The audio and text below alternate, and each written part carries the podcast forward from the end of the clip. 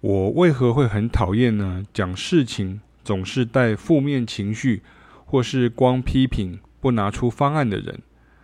因为在我们这种领域当中，本来就非常容易会挫折而产生负面情绪，也会因困难而产生批评，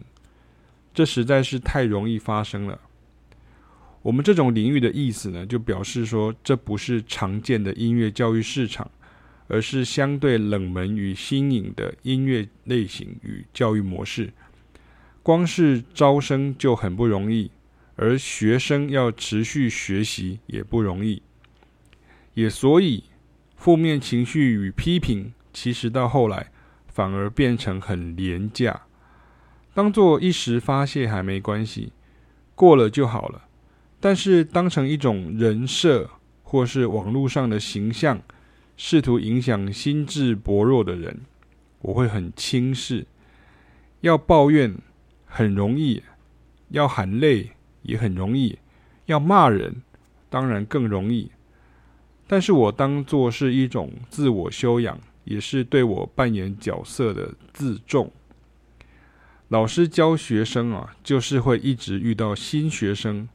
所以需要极大的耐心与毅力。应付新学生的各种手忙脚乱，想想要上轨道，所以我的假设前提都是不知者无罪。轻松一点说，就是学生还不知道，所以老师得花时间与精力让他们知道、熟悉。艺术的修炼本来就是一条很漫长的路，即便是兴趣嗜好的培养，也需要很多时间的碰撞才能熟稔。网络上常见的“马上就上手”或“手把手”或“轻松无负担没压力”啊，几乎都是宣传行销话术，那是给消费者一种想象的空间而已。所以我才会不厌其烦多花很多时间与精力啊，跟新学生们说明应该要抱持的态度，以及自己也必须要有耐心练习与理解。才能进步，这对老学生来讲可以说是啰嗦的哈，因为感觉上好像妈妈在叮咛小孩一样啊。又要让学生感觉有趣，又要让学生能够成长进步，前者是一种诱因，后者是一种压力。老师要维持平衡，学生也要练习维持平衡。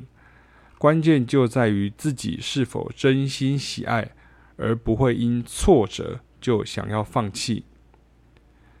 就是因为太容易，所以很难；